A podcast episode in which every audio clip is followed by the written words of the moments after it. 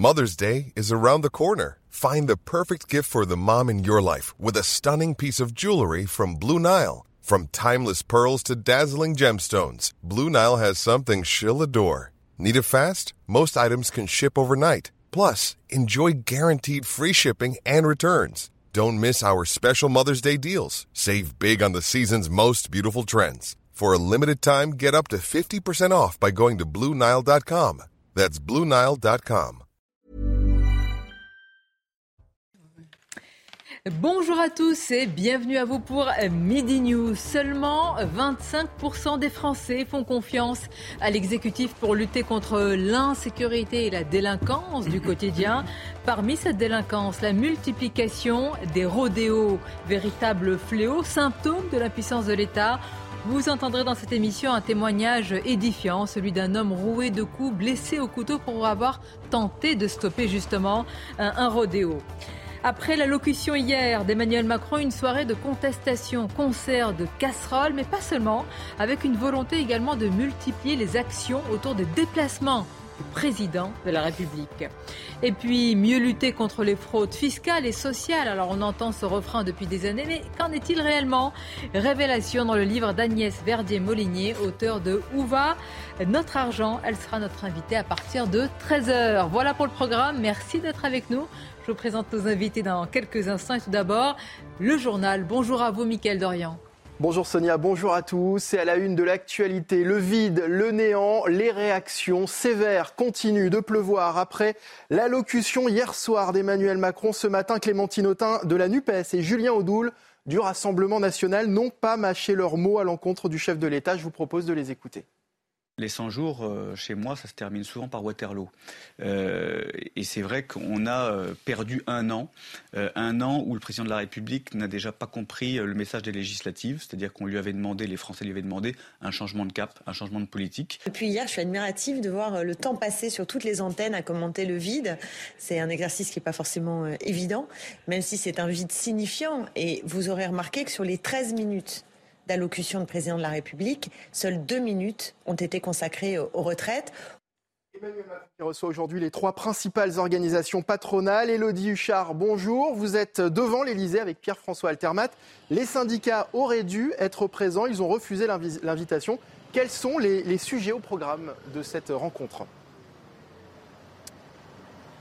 Oui, effectivement, vous le disiez, euh, Michael, cette euh, invitation avait été lancée par le chef de l'État avant d'ailleurs la décision du Conseil constitutionnel et il avait dit qu'elle serait valable quelle que soit la décision. Mais les syndicats demandaient une période de décence et ne sont pas prêts à revoir l'exécutif au moins avant les manifestations du 1er mai. Alors vous l'avez entendu hier, le chef de l'État veut faire du travail l'un des trois grands chantiers qu'il veut lancer en mettant en place un pacte de vie au travail. Eh bien, il a demandé aux partenaires sociaux jusqu'à la fin de l'année pour pouvoir le bâtir et le mettre en place. Parmi les autres Il l'a dit également hier, la question des salaires, de l'usure, des carrières et puis surtout, les patrons, eux, veulent revenir sur ce qui a été censuré par le Conseil constitutionnel, notamment le CDI senior, puisque les patrons se posent la question de l'emploi de ces personnes qui arriveront en fin de carrière. La question aussi des salaires est sensible parce que s'il doit y avoir hausse des salaires, les patrons ne veulent pas que tout leur retombe dessus. Évidemment, cette rencontre est une première étape pour Emmanuel Macron parce qu'il le sait dans le cadre de sa future loi travail, il ne pourra pas faire sans le reste des syndicats. Merci beaucoup Elodie Huchard en direct de l'Elysée. Les images sont signées Pierre-François Altermat. On vous en parlait hier à Brest. Un homme a été poignardé après avoir demandé à des adolescents de mettre fin à un rodéo bruyant. Ça s'est passé dimanche dans le quartier Bellevue. Fatigué par les nuisances sonores, il était allé au contact des délinquants pour leur demander d'arrêter la victime qui a témoigné au micro de CNews. Écoutez. Les jeunes, euh, du coup, ont rasé les terrains de, jeu là où, euh, où il y avait des enfants. Je suis sorti, je leur ai demandé d'arrêter. Ça leur a pas plu. Ils m'ont dit il n'y a pas de souci, on revient. Ils sont revenus avec 20 jeunes, une batte de baseball, une lacrymo et un couteau. Et ils m'ont roué deux coups juste devant, juste devant chez moi. Et ça a duré une minute ou deux. Et puis ils sont repartis dans la foulée. Dans le reste de l'actualité à Paris, la mairie envisage d'abaisser la vitesse autorisée sur le périphérique de 70 à 50 km heure. Une mesure qui pourrait entrer en vigueur fin 2024 pour notamment réduire la pollution. Et on vous a posé la question, êtes-vous pour limiter la vitesse à 50 km/h sur le périphérique parisien? Et visiblement, les avis sont partagés. Il propose la réduction à 50 km/h sur le périph', vous vous rendez compte? Ça va, être encore des embouteillages à n'en plus finir. Pour moi, je trouve ça plutôt une bonne idée au niveau du bruit, de la pollution. Je sais que c'est contraignant pour les gens, mais euh, je trouve ça très bien. On ne peut pas 50 c'est quand même une voie rapide. Donc ça dépend euh, ce qu'ils veulent, euh, ce qu'ils veulent placer. Est-ce qu'ils veulent placer des feux? Honnêtement, euh, je, pense que ça peut être une bonne chose peut-être parce qu'on entend beaucoup d'accidents, notamment avec les deux roues. Donc si abaisser la vitesse peut permettre de baisser par exemple la mortalité ou ne serait-ce que les accidents non mortels, pourquoi pas? Et puis le lancement de la fusée Starship est finalement reporté à jeudi. Hier, le premier décollage de la plus grande fusée du monde développée par SpaceX pour des voyages vers la Lune et Mars avait été euh, stoppé à la dernière minute en raison d'un problème technique. La nouvelle fenêtre de tir est prévue pour jeudi matin depuis la base spatiale à l'extrême sud du Texas, soit aux alentours de 15h30 heure française. Et c'est la fin de ce journal. Place à Midi News à présent avec euh, vous, Sonia Mabrouk, et vos invités. Oui, c'est bien moi. Merci à vous, euh, Mickaël. Et nos invités. Vous confirmez? C'est pas chat GPT, c'est pas. Bon, merci d'être là. Jour 1 des 100 jours. Je compte. Ah oui, ah oui. 99. Pour arriver à l'apaisement. Alors 100 jours, évidemment, tout le monde a relevé hier la, la référence historique, mais je me suis dit peut-être que finalement Waterloo, ce n'était pas une défaite, peut-être une défaite victorieuse. Ah, vous nous direz ce que vous en pensez. Bonjour, Florian Tardif. Une défaite est une victoire.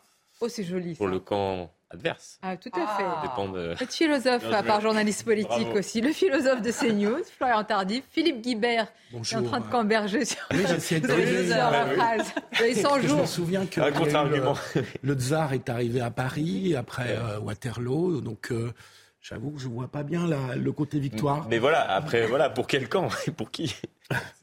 Et, pour le peuple, on va poser la question pour les Français. Bonjour à vous, Michael Sadoun, merci d'être là. Caroline Pélas est également avec nous, bonjour. Naïma M. Fadel, bonjour. Jérôme Jiménez, bonjour, merci de nous accompagner. Porte-parole IDF, UNSA, euh, police. Alors, avant de parler de l'allocution hier d'Emmanuel Macron, même si cela fait partie hein, des grands chantiers, il a dit euh, l'ordre, l'ordre républicain et donc la lutte contre l'insécurité, eh bien, il y a ce sondage qui ne va pas vraiment vous surprendre. Seulement 25% des Français, regardez, font confiance au gouvernement sur la question de, de la sécurité. Je trouve ça, c'est vraiment, avant de parler de tous les autres sujets qui sont majeurs, il n'y a pas de hiérarchie, mais c'est terrible parce que la sécurité, c'est quand même le premier droit, le droit à la sécurité pour soi et, sa famille. Jérôme Jiménez, vous, j'imagine, ça vous surprend peut-être encore moins que nous. Bah, ça nous surprend moins, puisque de toute façon, avec cette vague de violence qui traverse la France sur divers sujets, euh, il n'est pas étonnant que les Français, euh, le ressenti des Français de ce sondage euh, soit bah, de cette nature en fait. Et euh, bah, c'est aujourd'hui en fait euh, ce que constatent les policiers. C'est, ça, se traduit tout simplement par, par ce sondage auprès des Français.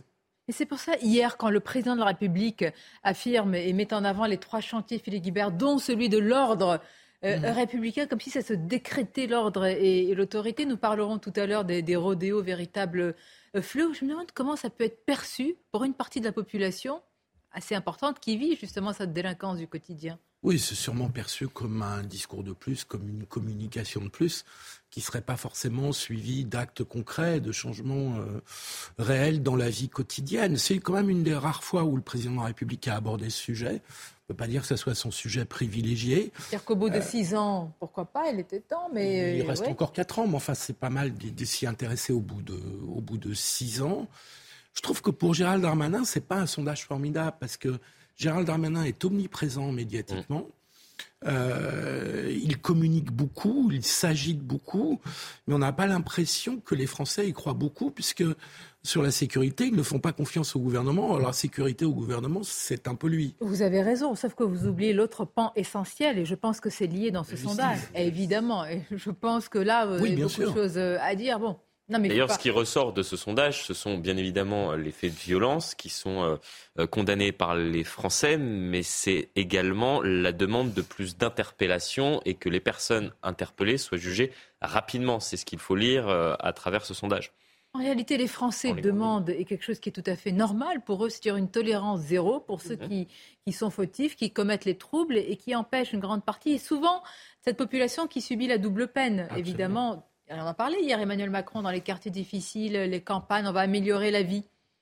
C'est beau, hein bah, il, y a des, mesures euh, qui, sont prises. On ne peut pas dire que Gérald Darmanin se soit pas saisi du sujet. Euh, ils ont prévu 200 euh, nouvelles brigades de gendarmerie partout en France. Du côté de la justice, Éric Dupont-Moretti a fait beaucoup d'efforts pour augmenter le budget de la justice, que ce soit sur la procédure judiciaire ou sur l'administration oui, pénitentiaire. 8%, c'est très bien, mais vous pensez que c'est une question seulement de moyens aujourd'hui? Non, il y a aussi une question de vision globale et il y a des sujets, je trouve, qui sont sous-pondérés, et notamment celui de l'immigration, sachant que Gérald Darmanin... Michael, ça donne... Moi, concrètement, on, va, parler tout à l'heure des rodéos. Je donne un exemple concret, mais... Euh, devant, devant votre immeuble, euh, des rodéos euh, réguliers, c'est quoi sous-pondéré pour les gens? Ah non, mais ça c'est sûr et certain. Mais pour le coup, c'est aussi le rôle des maires. Quand on a un maire comme Grégory Doucet qui refuse de lancer des courses-poursuites contre les, euh, les, les, les, fauteurs de troubles ah, et les gens qui mènent des rodéos urbains, c'est la responsabilité des élus locaux. Mais je trouve que ce qui est sous-pondéré dans la vision globale, c'est le rôle de l'immigration, sachant que Gérald Darmanin lui-même a dessiné quand même un lien entre l'immigration massive et le développement de la délinquance. La question des rodéos, notamment dans les quartiers, parce que c'est là où ça commence, avant qu'ils aillent en centre-ville ou dans les, centres commerciaux, comme on a, on a pu le voir, c'est surtout dans les quartiers qu'ils font des rodéos et qui impactent la vie quotidienne des habitants. Il y a eu énormément d'accidents. Il y a eu même, il y a, une quinzaine d'années, euh, une petite fille de 7 ans de ma ville qui a été tuée par un gamin qui faisait des rodéos. Je crois que ce que voient en fait les, habitants aujourd'hui, c'est qu'il y a une espèce de un certain fatalisme qui installé vis-à-vis de ces rodéos, vis-à-vis de cette délinquance, parce que de toute façon, on a du mal aussi à nommer les choses, et notamment sur la, question de la délinquance des mineurs. Rappelez-vous, euh, Sonia, j'allais vous appeler Chantal. Sonia. Ça peut m'aller aussi.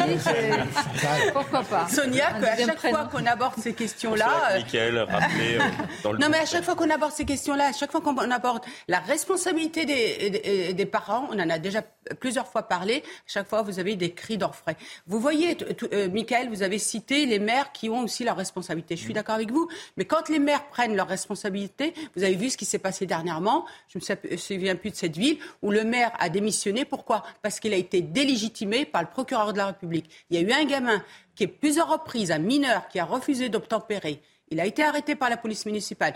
Le véhicule, la moto a été réquisitionnée procureur a décidé qu'on lui rende le, Donc, la question, de le relaxer, de le, lui rendre hier, le président peut-il parler d'apaisement? Parce que moi, dans l'apaisement, il n'y a pas seulement le côté social, il y a aussi la vie dans la cité. Caroline Pilastre, le droit à la sécurité, qui je rappelle, c'est l'un des premiers droits aussi également. Comment pouvez-vous décréter cela, le mettre en avant quand vous avez des, des, des chiffres? Alors, ce gouvernement et d'autres. Hein. Bien sûr. aussi, bah, Mais ça ne se décrète pas. C'est un sentiment et une réalité pour la plupart des Français. Ça n'est pas parce que vous décidez de l'apaisement, de la sérénité, hein, que c'est ce que va ressentir la majorité des Français. Je suis navrée. Quand on sort de chez nous, on se rend compte en fonction de là où on habite, qu'il y a de l'insécurité. Je n'ai pas dit H24, hein, mais quand on est une femme, je donne cet exemple, on va dans les transports, on sait très bien qu'il y a des agressions, qu'il ne faut pas rentrer tard le soir, qu'il y aura pas suffisamment malheureusement de forces de l'ordre pour nous protéger. On connaît ce triptyque, manque de formation, manque d'effectifs, ça fait des années qu'on nous rebat les oreilles avec euh, ce genre de choses. Donc moi j'aime bien les laïus, hein. c'est très bien de faire des constats. Hier j'ai trouvé que M. Macron n'était pas Jupiter, il avait une sobriété mais il était quand même lunaire dans certaines euh, actions, certains de ses propos. Il est passé voilà sur une autre planète, mais euh, Faire des constats tel un éditorialiste, hein, c'est une chose. Il est président de la République. Moi, j'attends de sa part des faits, des agissements. Pour ça, je me suis dit, moi, les, citoyens, dont les policiers aussi, devant leur euh, télévision hier, par rapport justement à ce qu'il a dit sur le chantier de l'ordre, et quand on voit la perception, en tout cas la réalité que vivent les Français, c'est pas votre travail qui est, mis en cause, évidemment, Jérôme Jiménez, mais vous qui êtes tout le temps sur le terrain, vous vous dites, mais euh, d'où va venir le sursaut, l'électrochoc? Non, mais il y a une réalité, je comprends très bien ce que vient de dire aussi Caroline. Déjà, on ne va pas mettre un policier, euh, pour cet exemple, dans les transports, dans chaque métro, dans chaque bus. C'est impossible. Après, bien évidemment, quand on passe du temps à gérer le maintien de l'ordre ou l'ordre public depuis trois mois, ben on fait moins euh, d'opérations anti-rodéo. On ne peut pas être partout. Ça, c'est une réalité, c'est factuel, c'est un problème d'effectif. On ne peut pas. Je vous rappelle quand même que sur les, euh, le rodéo, j'en profite rapidement, mais euh, il y a quand même un plan anti-rodéo qui a été mis en place. En août 2022, on avait 2200 individus qui ont été interpellés, 1800 engins saisis mais parce qu'il y avait cette volonté dans l'instant Interpellé, c'est la suite qui m'intéresse à chaque fois, moi. bien sûr. Le chiffre, après, et vous avez raison. Hein. Après, après, les confiscations des engins, ça fonctionne bien. Par contre, la destruction, c'est un autre sujet. Qu'est-ce qui s'est passé avec ce maire-là, par exemple, qui a démissionné parce non, mais que on ne peut pas prendre des exemples. Non, mais c'est Jérôme Jiménez vous dit qu'il y a. Non, il a raison. non, on sur le terrain, vous avez raison. On ne peut pas dire qu'il n'y a rien de fait parce que c'est un sujet qui a été pris. Il y a une loi qui a été renforcée en, 2018 hein, qui a porté les peines à 5 ans d'emprisonnement. Mais derrière, c'est sûr que la réponse pénale n'est pas à la hauteur. Et moi, je vous le dis, quand on euh, traverse la crise que nous traversons actuellement en France, on ne peut pas être partout. C'est de l'honnêteté. Quand on travaille sur le maintien de l'ordre ou l'ordre public dans les villes, on ne peut pas euh, gérer ou organiser régulièrement des opérations anti-rodéo. Ce n'est pas vrai. Est-ce qu'on pouvait attendre autre chose hier euh, sur ce sujet, en tous les cas, Florian Tardif, sur la, sécurité, la lutte contre l'insécurité du, président de la République? Pouvait-il annoncer autre chose à part encore des, qu'il affectionne particulièrement. Effectivement, il est plutôt sur le terrain euh, économique. C'est d'ailleurs ce qu'on lui a reproché lors du euh, premier euh, quinquennat. Il y a eu un réveil quelques mois avant la première présidentielle où justement il souhaitait aborder ce sujet-là de la sécurité et, comment lutter contre, contre l'insécurité dans, certains quartiers. mais il est vrai qu'à part annoncer et, et, répéter à plusieurs reprises que la solution est qu'il y ait plus de bleus euh, dans la rue, très bien, mais ce qu'attendent les Français, c'est de les voir maintenant au coin de, au coin de ces rues. Et effectivement, lorsque l'on voit justement euh, ce, sondage, euh, ce qui est démontré dans, dans, ce dernier, c'est que les Français, par exemple, ont un constat assez sévère sur ce qui s'est passé ces dernières semaines dans le cadre des, des, manifestations, où ils ont jugé que parfois il y avait un, un usage disproportionné de la force, mais dû à quoi? À un sous-effectif. C'est-à-dire qu'ils estiment dans ce sondage que c'est parce que les policiers sont aussi en sous-effectif qu'ils sont obligés effectivement de, montrer les muscles à, euh, certains moments pour euh, tenter de dissuader les, manifestants de s'en prendre à des, à des bâtiments euh, publics ou bien à des commerces. En fait, tout est lié. La situation sociale éruptive et même explosive, justement, fait que vous ne pouvez pas être sur tous les terrains et que probablement, de l'autre côté, la sécurité, malgré le volontarisme Certains diraient le bougisme, c'est pas joli, mais de Gérald Darmanin. Euh, bon, mais il n'aurait pas fait tout ça, le ministre de l'Intérieur, il ne serait pas partout. On dirait, mais où est-il? Non, non, mais c'est indispensable de, hum. communiquer pour un ministre de l'Intérieur. À communiquer, vous dites. C'est que de la communication pour vous? Non, je, trouve que c'est. En fait, il y a deux choses. Il y a de la communication et il y a de l'augmentation des effectifs. Parce que ça, je crois qu'on ne peut pas le, le contester. C'est un mouvement. Et les conditions matérielles. Et les conditions matérielles. le problème, c'est est-ce que la doctrine sur la sécurité euh, qui est celle de l'État aujourd'hui est suffisante pour faire face. Mais quelle est cette doctrine? Moi, j'aimerais bien savoir sur la sécurité. Quelle est, cette doctrine générale Il faut plus de bleu, on sera tous d'accord. La vraie doctrine serait, mais ça va vous heurter, bouchez-vous les oreilles, ce serait tolérance zéro. Eh ben oui. oui. comme ça. Mais, mais pour mieux, pour une protection des Français les plus fragiles qui subissent. Ça a été vraiment appliqué la tolérance zéro. Si vous avez des exemples. Euh, Mais ça n'a pas été euh, ou dans le monde. Dans certaines villes aux États-Unis. Ah bah, alors je sais pas si c'est le meilleur exemple, hein, les États-Unis. C'est pour ça que je me permettais de poser la question. Vous savez, on peut être un laboratoire aussi. Parfois, on peut être pionnier dans les bonnes choses. Oui, bon. Mais à l'évidence, à l'évidence, mais attendez, mais qu'est-ce que c'est À l'évidence, il n'y a pas. Quelle définition vous donnez à tolérance zéro? C'est qu'on applique véritablement ce qu'il y a dans notre code pénal. Hein. C'est ce que je dis, c'est tout. Oui, tout à fait. Mais vous croyez qu'on le fait? Euh, non, je pense C'est d'ailleurs bien le problème. Ces dernières années, à tout euh, mal, on tente de répondre par une loi, c'est-à-dire en durcissant la loi. Mais avant de durcir la loi, il faut l'appliquer, effectivement. Peut-être l'appliquer. Ce qui est sûr, c'est que la politique actuelle ne, suffit pas et que c'est pas seulement un sentiment d'insécurité, parce que là, on regarde les sondages, mais derrière, les chiffres, les statistiques du ministère de l'Intérieur montrent qu'il y a une augmentation des crimes et délits sur à peu près tous les segments de la sécurité. Homicide plus 8% en 2022, euh, coups et blessures plus 15%. Euh, agression sexuelle plus 11%, après une hausse de 33% l'année dernière. Donc ça n'arrête pas d'augmenter. Donc il y a un moment où il va falloir changer de méthode, parce que visiblement les méthodes qu'on a appliquées jusque-là ne sont absolument pas efficaces. Mais vous dites, moins, euh, il faut, euh, c'est vrai qu'on a une inflation de lois sécuritaires, et le président dit moins de lois désormais. Oui, il fait voter de plus en plus de lois, mais il dit moins de lois. Mais donc ça veut dire que toutes les lois qu'on a fait voter ne servent à rien, parce qu'elles ne changent pas la situation. On n'arrive pas à bien les appliquer, à l'évidence. C'est pour ça qu'il y aurait besoin d'une révision de la doctrine. C'est-à-dire que le, on pourrait entendre, mais c'était pas l'objet de d'Emmanuel Macron hier soir, qui était dans, lui aussi dans un exercice de communication.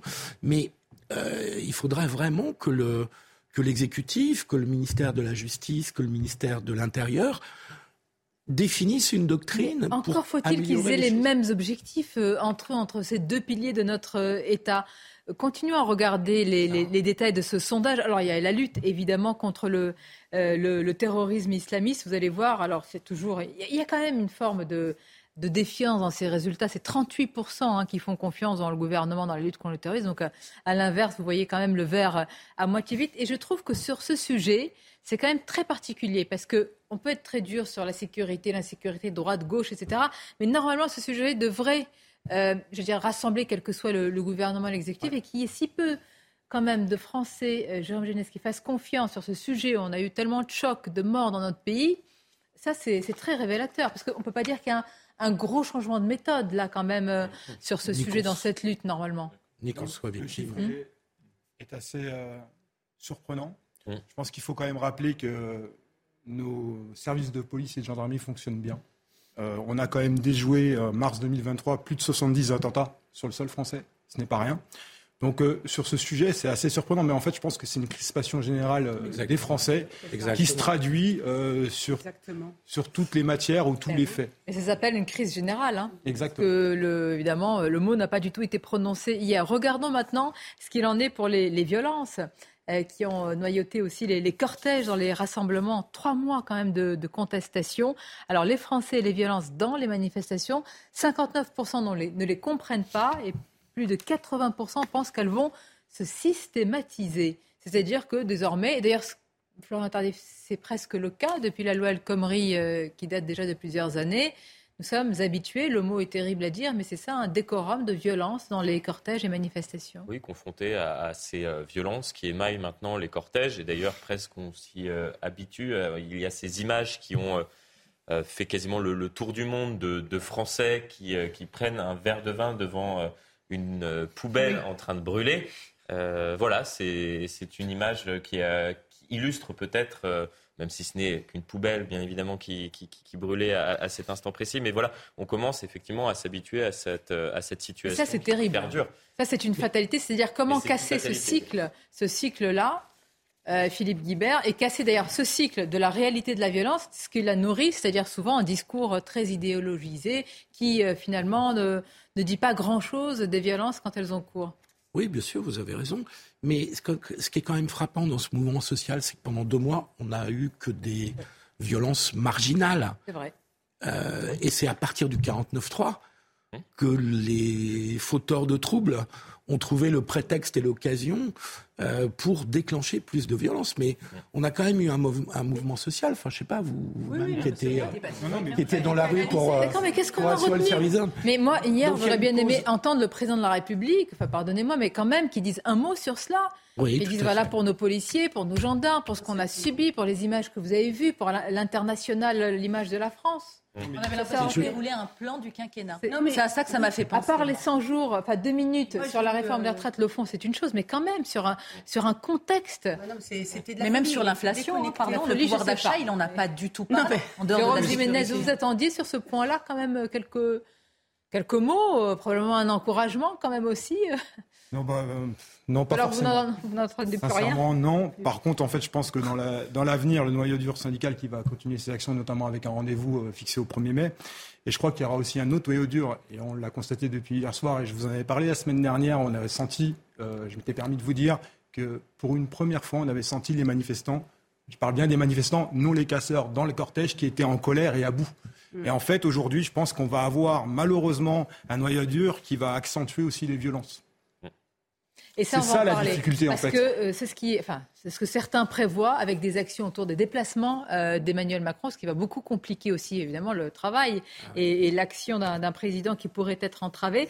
On va y revenir. Parler aussi, alors là, hier, la comparaison avec Notre-Dame de Paris, moi ça m'a, c'est assez ah fascinant. il a repris. C'est euh, assez fascinant. Une courte pause. On se retrouve. On parlera aussi de la soirée de contestation, concert de casseroles, mais pas uniquement. Merci d'être avec nous. Souvenez-vous de cette image. Évidemment, tout le monde se souvient où il était à ce moment-là. Notre-Dame euh, de Paris dévorée par de gigantesques flammes comme surgie de l'enfer, menacée de s'effondrer. Les images ont sidéré le monde et puis il y avait la promesse de reconstruction. Hier, Emmanuel Macron en parlait de manière assez euh, édifiante. La comparaison a quand même beaucoup étonné. On va en parler, mais tout d'abord les titres. C'est News Info, Audrey Berthaud. La mortalité euh, sur la route est en baisse au mois de mars. La sécurité routière a annoncé 185 tués en France métropolitaine, soit une baisse de 14% par rapport au même mois en 2022, avec en particulier une baisse du nombre de tués chez les cyclistes et euh, chez les jeunes. L'abandon de poste ne donne plus droit au chômage selon un décret paru au journal officiel. Ce décret vient mettre en œuvre une disposition de la loi assurance chômage votée fin 2022. Jusqu'à présent, ces salariés qui ne venaient plus travailler sans justification finissaient en général par être licenciés pour faute et pouvaient donc toucher l'assurance chômage. Ce ne sera donc plus possible. Et en Russie, c'est la première apparition publique du journaliste américain Evan Gershkovitch. Il est apparu devant un tribunal de Moscou où des médias ont pu le voir pour la première fois depuis son arrestation fin mars. La Cour doit décider aujourd'hui de le maintenir ou non en détention provisoire pour des accusations d'espionnage. Merci à vous, Audrey. Alors, je faisais référence à la comparaison hier du président de la République qui a parlé du, du grand chantier Notre-Dame de Paris pour dire que si on s'y mettait tous, les forces vives de la nation, on pouvait y arriver. Qui est le chef de chantier de Notre-Dame Mais qui Qui, qui serait donc le sauveur de la France un général. Donc, il, donc il faudrait. Alors, écoutez, nous, on n'est on pas très malins, donc vous voyez, on se dit donc qui il faudrait à la tête du pays? Un général. Un général, voilà. Mon général, ça marche à la baguette. Non, mais c'est quand même, c'est vrai. Alors, qui est ce général? C'est le général, c'est le l'ex-grand chancelier de la Légion d'honneur. C'est Jean-Louis Georgelin qui a été euh, chef euh, euh, des armées aussi, hein, d'état-major des armées, grande personnalité également, et qui évidemment peut lui faire confiance pour que ça avance bien comme il faut. La comparaison a de quoi étonner sur ce plan-là. Mais pas beaucoup ont relevé qui était le chef de chantier et l'artisan de la reconstruction de Oui, c'est vrai qu'on en a beaucoup parlé à l'époque, lorsque Emmanuel Macron a confié euh, le chantier au général Georgelin. Euh, C'était une manière aussi de répondre euh, aux euh, commentaires qui étaient faits, et ils étaient nombreux à l'époque, puisque Emmanuel Macron avait expliqué qu'il souhaitait que la cathédrale Notre-Dame de Paris soit reconstruite en cinq ans. Et, c'est vrai qu'il avait donc décidé de, confier ce, chantier à, un général. Effectivement, cela avait pu étonner certains à l'époque. Preuve que le chantier, euh, avant, j'ai pu m'entretenir quelques minutes avec lui euh, juste avant la, la visite présidentielle, c'était la semaine dernière. Et, euh, et, effectivement, il me confiait que tout était dans les temps, que, que, le chantier se déroulait sans accroc. C'est vrai que c'est peut-être l'un des, des, seuls chantiers ou des rares chantiers eh ben en voilà. France, excusez-moi, qui se déroule sans accroc, où le calendrier est respecté à la lettre. Mmh, une méthode carrée. Écoutons à ce sujet Emmanuel Macron. Oui, vous allez réagir, Philippe. Écoutons Emmanuel Macron. Je me rappelle, il y a quatre ans, presque jour pour jour, je m'exprimais sous cette forme devant vous. Notre-Dame de Paris venait de brûler. Et je vous disais, dès le lendemain, que nous rebâtirions en cinq ans. Que n'avais-je alors entendu? Et tous les commentateurs nous ont dit, impossible. Pourquoi ce cap Intenable? Eh bien, nous allons le faire. Nous allons le faire parce qu'une décision a été prise, mais surtout parce qu'il y a eu la volonté de chaque jour et la mobilisation de tous. Parce qu'il y a eu des milliers de femmes et d'hommes partout à travers le pays pour œuvrer ensemble et rebâtir. Eh bien, il doit en être de même pour les grands chantiers de la nation. Et c'est pourquoi je sollicite toutes les forces d'action et de bonne volonté, nos maires, nos élus, nos forces politiques, nos syndicats, tous ensemble, je compte mieux les associer en relançant dès le mois de mai des coalitions et alliances nouvelles sur les bases solides du Conseil national de la refondation, au plus près du terrain. Et chacun d'entre vous avait un rôle à jouer. Il nous faut moins de lois, moins de bureaucratie, plus de liberté d'action, d'expérimentation, de pouvoir d'initiative à l'échelle de nos vies. Mais oui, oui, je vous confirme, hein, il est ah au pouvoir depuis euh, six ans. Bon, alors, ça m'intéresse, moi. La, comparaison avec Notre-Dame de Paris, parce qu'il dit qu'il faudrait. Mais, mais qui a reconstruit? D'abord, ce sont nos artisans. C'est un projet euh, consensuel, même si sur la flèche, tout n'a pas été. Euh, on n'était pas tous d'accord, en tous les cas, sur euh, la forme de la flèche et l'aspect. Mais quoi de plus consensuel que Notre-Dame? C'est ça, c'est pour ça que son exemple relève un petit peu de la. Il y a un peu de triche dans la comparaison, parce qu'il prend un exemple effectivement hyper consensuel. Parce que tout le monde est d'accord pour euh, reconstruire Notre-Dame et restaurer Notre-Dame. Le problème de la politique, c'est qu'il y a du conflit, c'est qu'il y a du désaccord. Sinon, c'est pas de la politique. On peut pas faire que de la politique avec du consensus. La preuve sur les réformes la réforme des retraites et sur à peu près tous les sujets. Et donc, le rôle du politique, c'est pas simplement de mener des chantiers consensuels, parce que c'est pas ce qu'il y a de plus difficile. Le problème, c'est de, de, savoir surmonter les désaccords. Mais comment donc il peut appeler une forme d'union nationale, il ne prononce pas le mot, mais enfin, c'est vide de sens, sur, sur, des sujets, des chantiers qui sont forcément clivants, et en comparant avec quelque chose sur lequel on est tous d'accord, ah évidemment, euh, reconstruire Notre-Dame. Voilà, c'est là qui est un peu là. C'est quand même fou cette posture qu'il a, parce que bon, déjà la comparaison, je suis d'accord, hein, c'est autour d'un homme, hein, le général, qui a su peut-être aussi euh, faire en sorte que tout le monde travaille. Alors il faudrait, euh, le président l'a choisi aussi, on peut lui reconnaître. Il a choisi, il a bien fait, il a bien choisi. le président a donné l'impulsion. Oui, oui, oui, c'est vrai. Mais c'est un sujet qui fait l'unanimité, la question. Voilà, mais tout le travail ensemble, c'est quand même le général qui l'a mené. Mais ce serait comme la cathédrale France, on va mettre pierre par pierre, tous chacun. non, mais il dit ça alors qu'il a snobé justement tous ceux avec lesquels il devait travailler. C'est-à-dire, rappelons-nous, depuis le début même, l'ancien quinquennat, il ne voulait pas travailler ni avec les, syndicats, ni avec les différents élus qu'il a méprisés, alors qu'il avait, lui, des députés qui n'avaient aucun lien avec le terrain. Donc c'est ça. Alors aujourd'hui, bah, moi j'arrive... Alors vous, vous le voyez comme un démolisseur et pas un bâtisseur? Non, j'aurais... Vous voyez, je vais, je vais... Sonia, si vous me permettez. Oui, c'est Moi j'aurais voulu qu'ils viennent et qu'ils disent « mea culpa ». J'ai voulu gouverner seul. J'ai mais, mais, mais, non, mais quelle politique. Mais eh bien, je mais vous commentez depuis longtemps l'actualité politique, ensemble pour reconstruire cette euh, flèche. S'il avait été dans ce sens-là, Naïma, il n'aurait pas utilisé le 49.3 et il aurait fait appel au corps intermédiaire. Bien, il n'aurait pas revers de main C'est une discussion qu'on a eue tout à l'heure avec euh, mon cher Jérôme.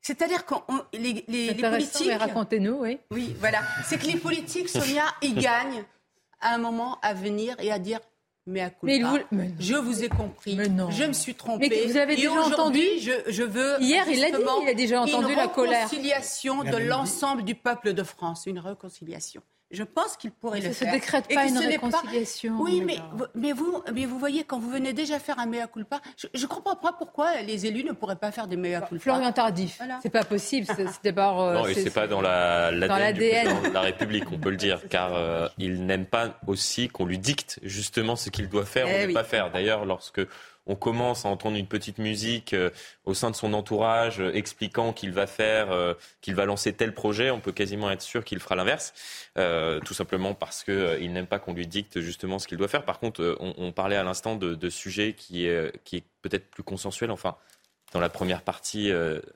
votre émission, on a parlé de la sécurité. On pourrait parler de la justice, on pourrait mhm. parler de l'écologie, on pourrait parler du pouvoir d'achat. Je crois qu'il y en a des sujets sur lesquels on peut trouver facilement un consensus en partant de ces euh, sondages on voit que 70, 80, des fois 90% de la population euh, est d'accord pour qu'on avance sur tel ou tel sujet. Oui, d'accord, mais avec quand même des fractures, des fractures et puis une frustration profonde par rapport à ce qui s'est passé ces trois derniers mois, ce qui a donné lieu hier, après l'allocution, quasiment en même temps que l'allocution du président, bon, il y a eu un concert de casseroles, mais aussi des violences et une promesse de multiplier les actions quand Emmanuel Macron va se déplacer sur le terrain. Cela vous est résumé par Michael Dos Santos et Marine Sabourin. Regardez. Une nouvelle fois, des cortèges sauvages ont dégénéré partout en France. Des poubelles brûlées et des affrontements avec les forces de l'ordre. À Lyon, un groupe violent est entré par effraction dans la mairie du premier arrondissement après avoir incendié le poste de police municipal situé à proximité. Des sapeurs-pompiers ont été la cible de nombreux jets de projectiles et des dizaines de poubelles ont été brûlées par ces individus. Depuis 20 heures, de nombreux manifestants s'étaient rassemblés et partageaient souvent le même avis.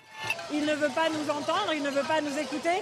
Nous non plus, on ne veut pas l'écouter. Et donc, on sera là pour couvrir sa voix euh, par un concert de casseroles. Je ne peux plus le supporter. Je ne veux plus l'entendre, je ne veux plus le voir. Sincèrement, il dégage. Lors de son allocution, Emmanuel Macron a déclaré ne pas vouloir rester sourd à la revendication de justice sociale. Le président de la République a réaffirmé l'application de la réforme des retraites dès cet automne.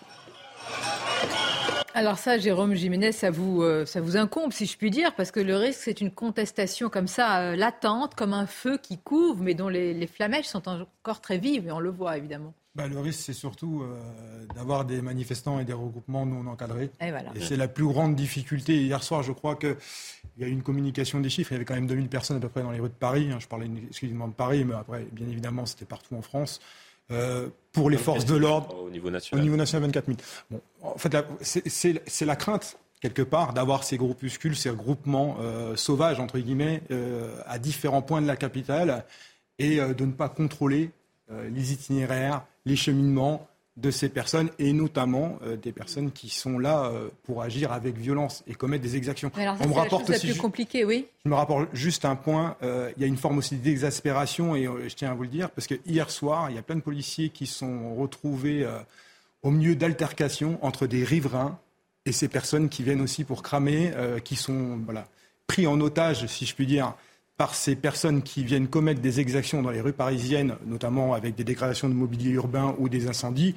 Mais il y a aussi un ras-le-bol général pour les habitants. C'est-à-dire, c'est-à-dire que vous avez de plus en plus d'interventions des riverains qui veulent eux-mêmes, euh, bah, qui veulent se faire justice eux-mêmes, puisque en fait ils en ont ras-le-bol de vivre dans des, euh, avec, avec ces scènes euh, qui sont récurrentes semaine après semaine. Et vous vous retrouvez, j'allais dire, au milieu, au milieu de Exactement.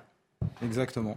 Et pour le président de la République, Florian Tardif, c'est aussi probablement, on verra, on ne peut pas dire un président entravé dans ses déplacements, mais les images parlent d'elles-mêmes. Et pour un président qui est voilà, très présent et très euh, précis sur la communication, c'est pas. Oui, on peut très clairement parler d'un président entravé euh, par ce qui se passe autour de la réforme des retraites et la contestation euh, sociale qui perdure euh, en France, mais pas que. Il y a une image aussi qui est peut-être, qui illustre peut-être justement cette problématique à laquelle est confronté actuellement le président de la République, c'est-à-dire que il est contesté en France et maintenant il est contesté également lors de ses déplacements à l'étranger euh, sur un sujet national qui n'a rien à voir avec le déplacement en lui-même.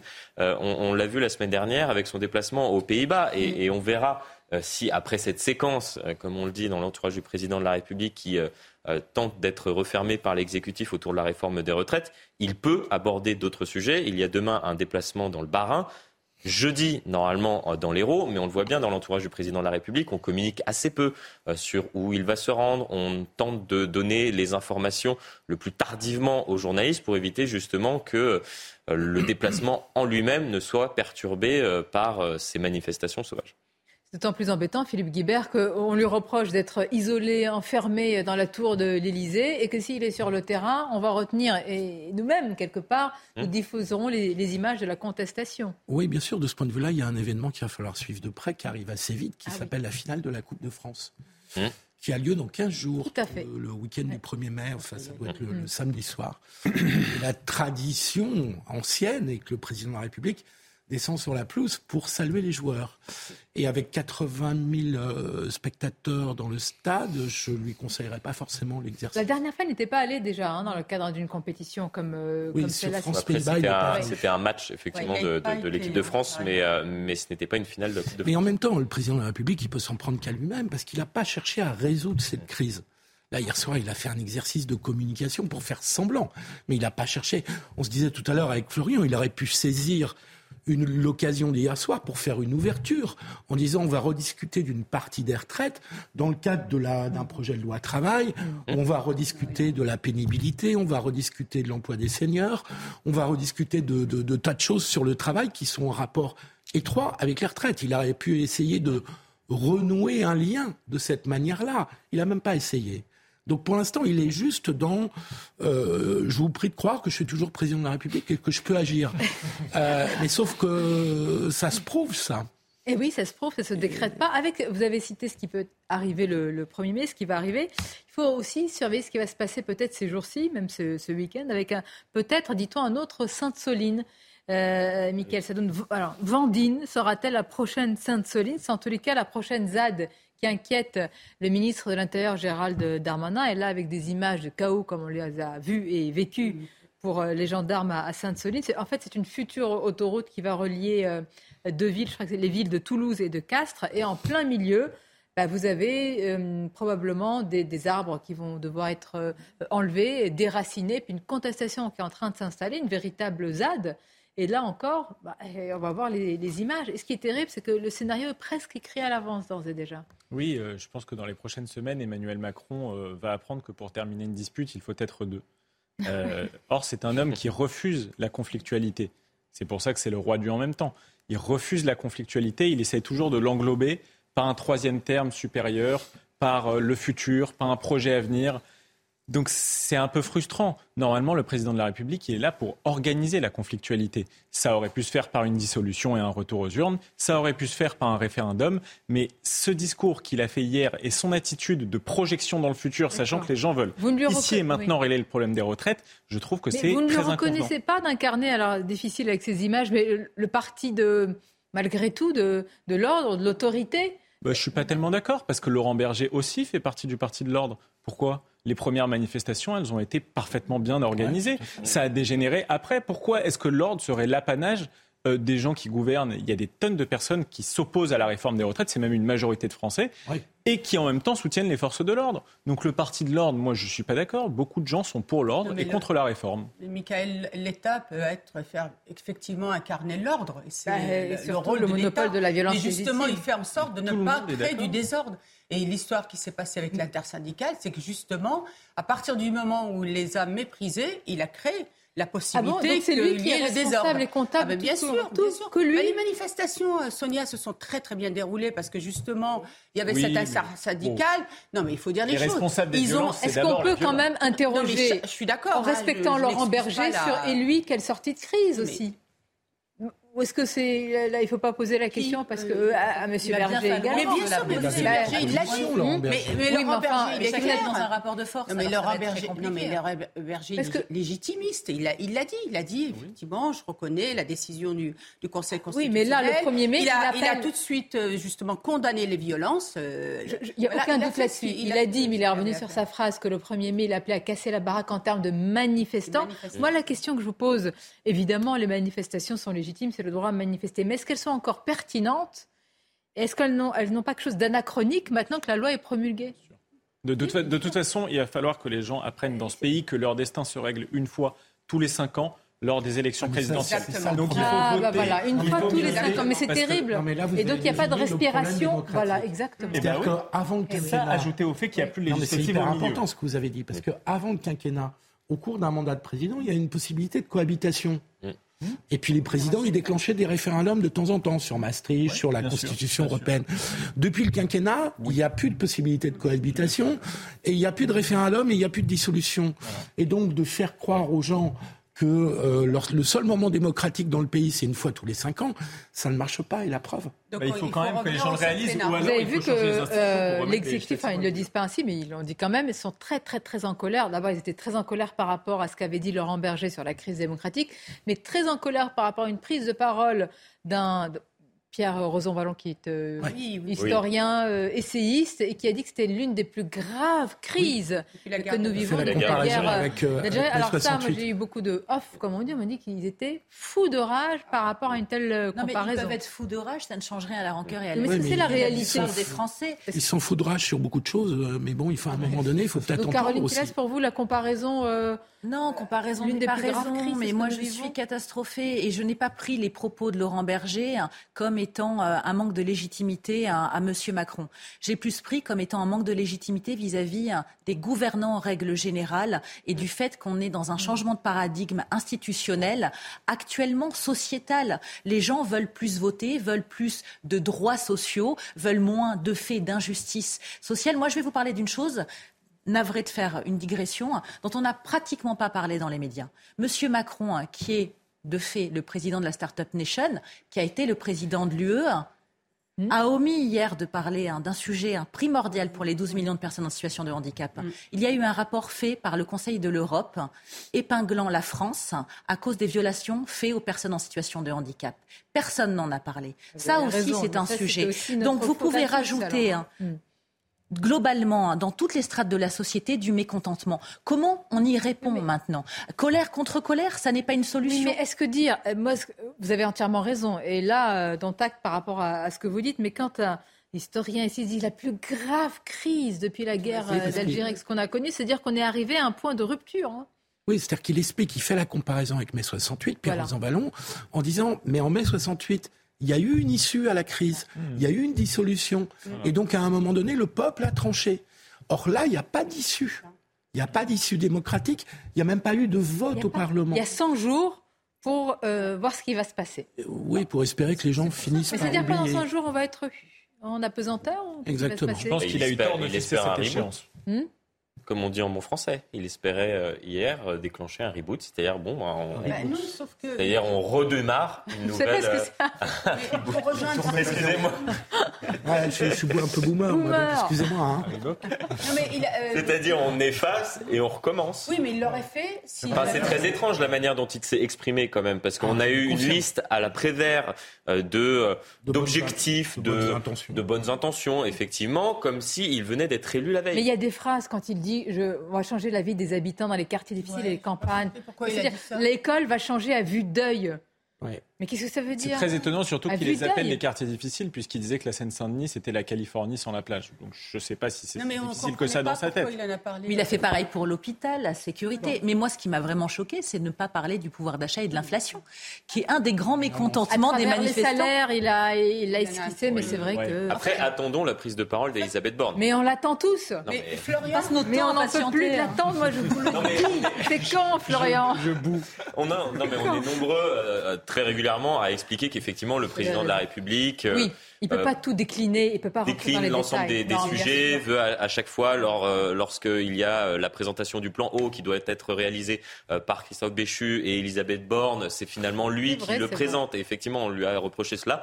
Bon, aujourd'hui, peut-être, attendons, laissons Ah, voir. alors, on va marquer une pause. Il y a, rendez compte, restez avec nous. Il y a un sujet aussi Si qui m'a intéressé. Il a dit, discours d'Elisabeth Oui. Borne, dans la liste des...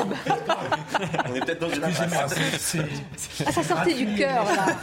C'est gratuit et méchant. Parce que là- Vous connaissez pas comme ça Ouais, Bah oui, je sais, non. ça me Qu'est-ce que- ressemble pas. Oh là là là.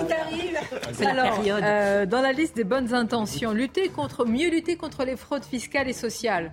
Bon, mais on sera dans quelques instants avec Agnès Verdier-Molinier. Vous avez lu son livre?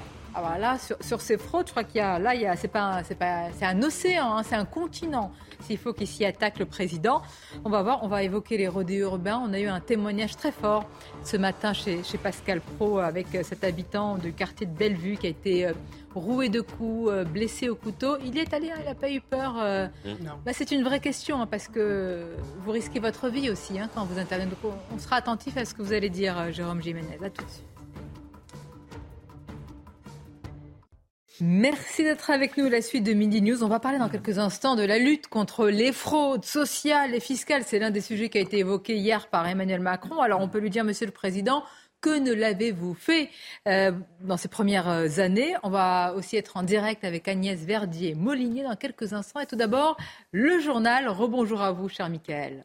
Rebonjour euh, Sonia, bonjour à tous. Et à défaut de s'entretenir avec les syndicats, Emmanuel Macron a reçu à l'instant le MEDEF, la CPME et l'Union des entreprises de proximité à l'Elysée. Les leaders des trois principales organisations patronales viennent d'ailleurs juste de sortir. Euh, Geoffroy Roux de Bézieux du MEDEF s'est exprimé, on l'écoute.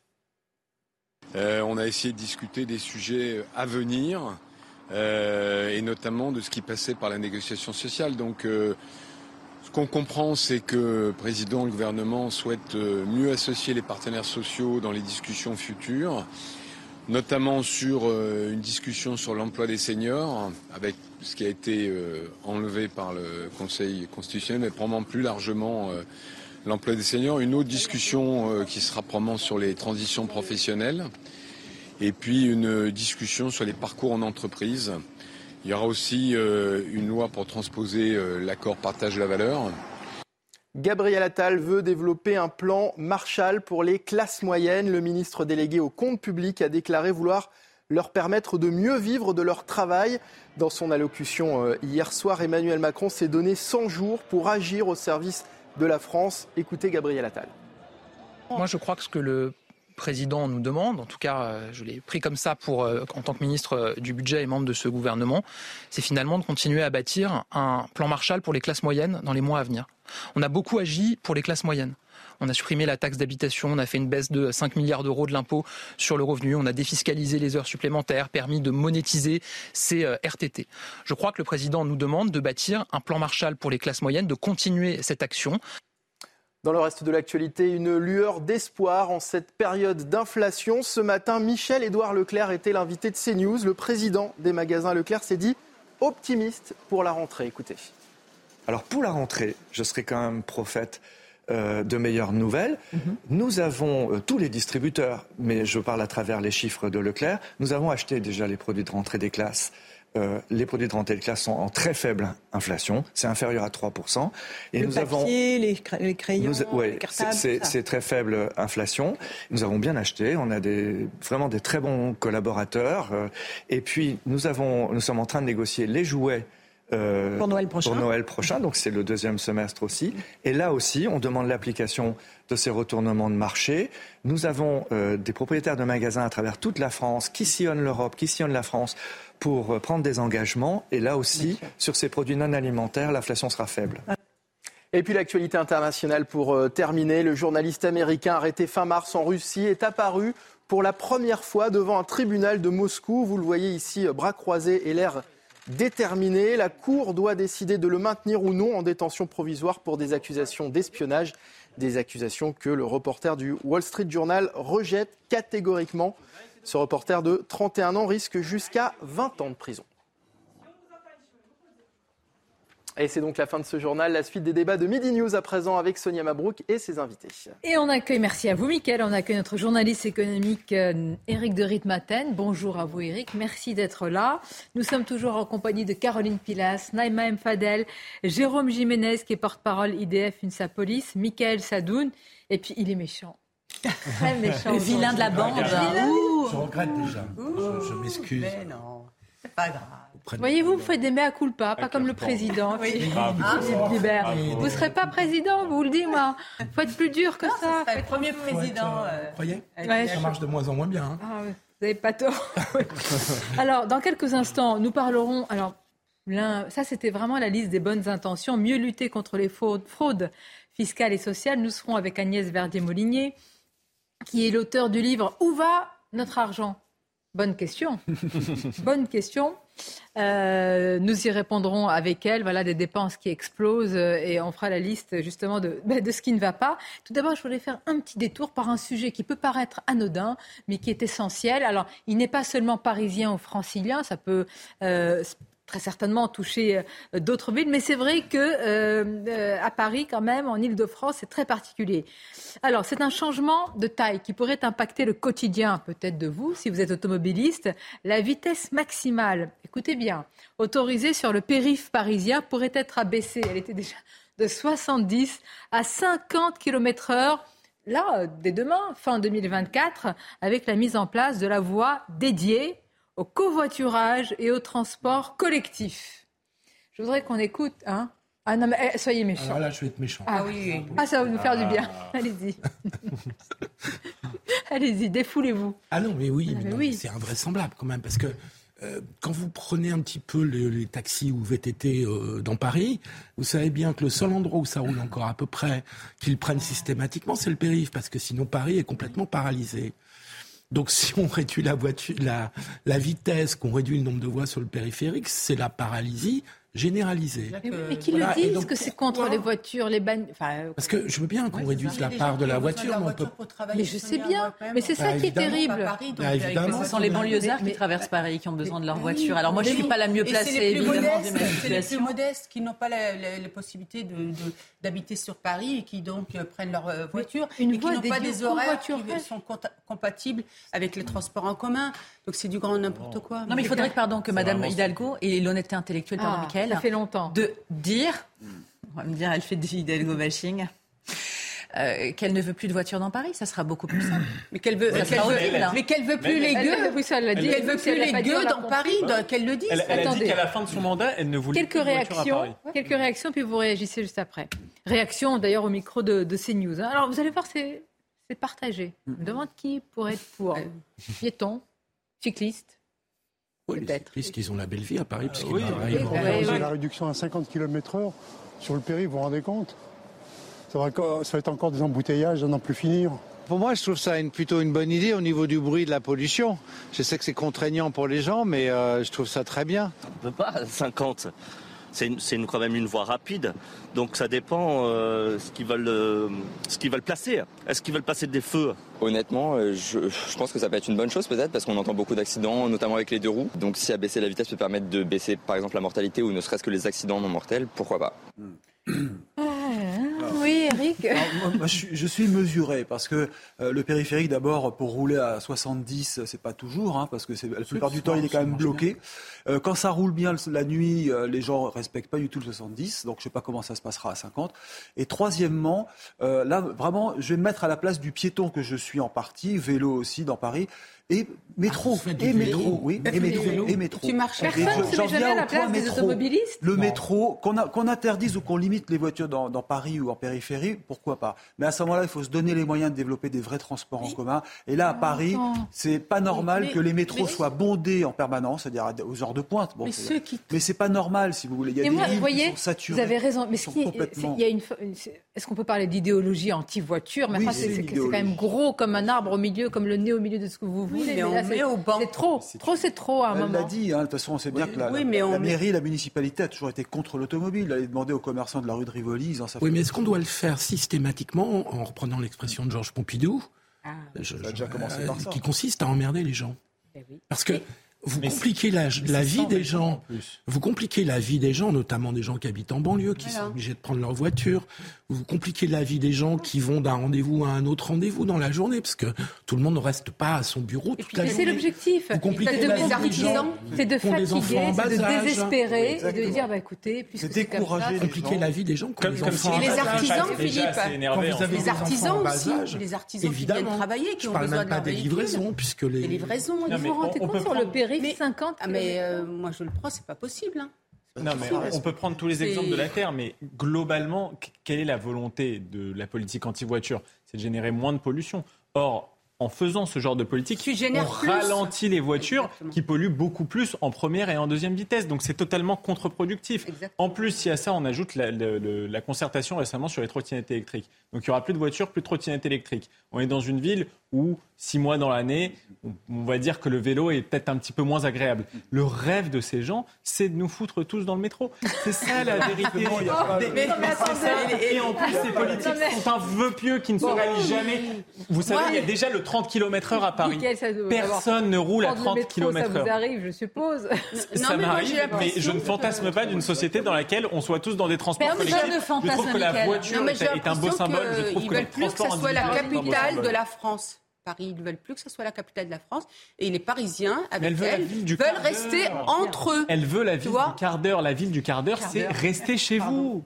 Mais c'est ça en fait. C'est-à-dire qu'on n'accède plus à la grande ville. On ne peut plus aller de quartier en quartier, profiter de cette diversité qu'elle a tant quartier, voulu. quoi. On reste dans son quartier et même cloîtré chez soi. Ah, C'est bah, mieux, ça pollue Moi, j'en pas. ai marre de cette idéologie. hein. Je vais vous dire, je vais me faire le porte-parole de toutes les personnes à mobilité réduite qui ne peuvent plus sortir dans Paris actuellement parce que c'est Fort Boyard, c'est le parcours du combattant avec les travaux, les gens à vélo, les personnes en trottinette. C'est un de mes coups de gueule et j'ai même écrit des articles dans un magazine de référence sur la question du handicap et de la santé. C'est impossible. Moi, je donne raison aux automobilistes. Vous voyez, en tant que malvoyante, je ne peux pas prendre la voiture de moi-même. Et pourtant, je comprends leurs difficultés au quotidien. Pardonnez-moi, on va prendre un exemple très concret. hein. Un plombier hein, qui doit se rendre chez un particulier. Vous le voyez avec son barda dans les transports en commun ou un commercial qui des rendez-vous, il va perdre sa place parce qu'il ne peut pas prendre la voiture, emprunter ce moyen de locomotion. Moi, je veux bien qu'on parle de transport vert, d'écologie, je suis pour, et qu'on parle de vélo. Mais des gens comme moi ou des personnes âgées ne peuvent pas monter sur des vélos. Donc, on reste isolé, on est esselé chez nous,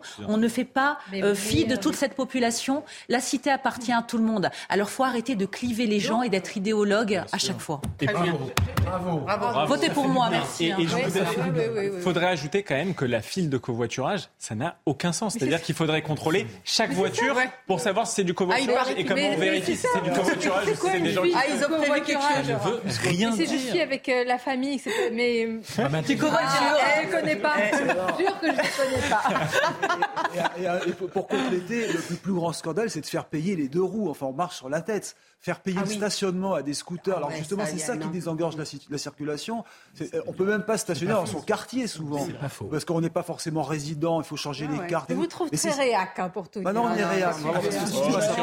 Il faut être complètement allons-y. Vous assumez, vous le Ah oui, totalement. Parce que là, on a une politique menée par la municipalité parisienne qui, com- comparée à la réforme des retraites qui est passée en force, c'est du passage en force permanent. Permanent. Euh, sans se soucier Ah oui. absolument de la vie des gens, de Ah leur ouais, bah oui. Pourquoi elle le propose Pour limiter le risque d'accident lié à un trop grand écart de vitesse avec les voies de droite, par hasard, Mais notamment en cas de changement de fil. Je veux vraiment Mais voir les interdisons la statistiques. voiture hein. dans ce cas-là. Mais Mais Non, interdisons-la, mais voilà. peut-être. Et sur les Voilà, trottoirs, les c'est accidents, on en parle régulièrement Ça n'existe pas non plus Voilà, merci. hein. Ben oui, non mais voilà. c'est- Bon, on vous arrête plus. Je voulais prendre un petit Non, non, mais, peu, euh, non, c'est non, sujet- j'ai- sujet C'est un périph', c'est une Ah, autoroute, la Bon, Sonia. on a pris le Je périph'. vais taquiner euh, Philippe. Bah ouais, mais c'est ça, un mairie de gauche, quoi. Alors hier, hier, la lutte contre les fraudes Mais il y a une sociales. façon de le faire intelligemment. Plaisante, je te taquine. La lutte contre les fraudes sociales et fiscales. Là encore, je vous disais la liste des bonnes euh, intentions avec euh, le président Emmanuel Macron qui a bon, euh, voilà, affiché son, son volontarisme. Euh, on va l'écouter. euh, je- D'abord, on va écouter un, un sujet plus global. Je note que ce matin, Bruno Le Maire a dit nos compatriotes en ont ras-le-bol de la fraude ou des fraudes.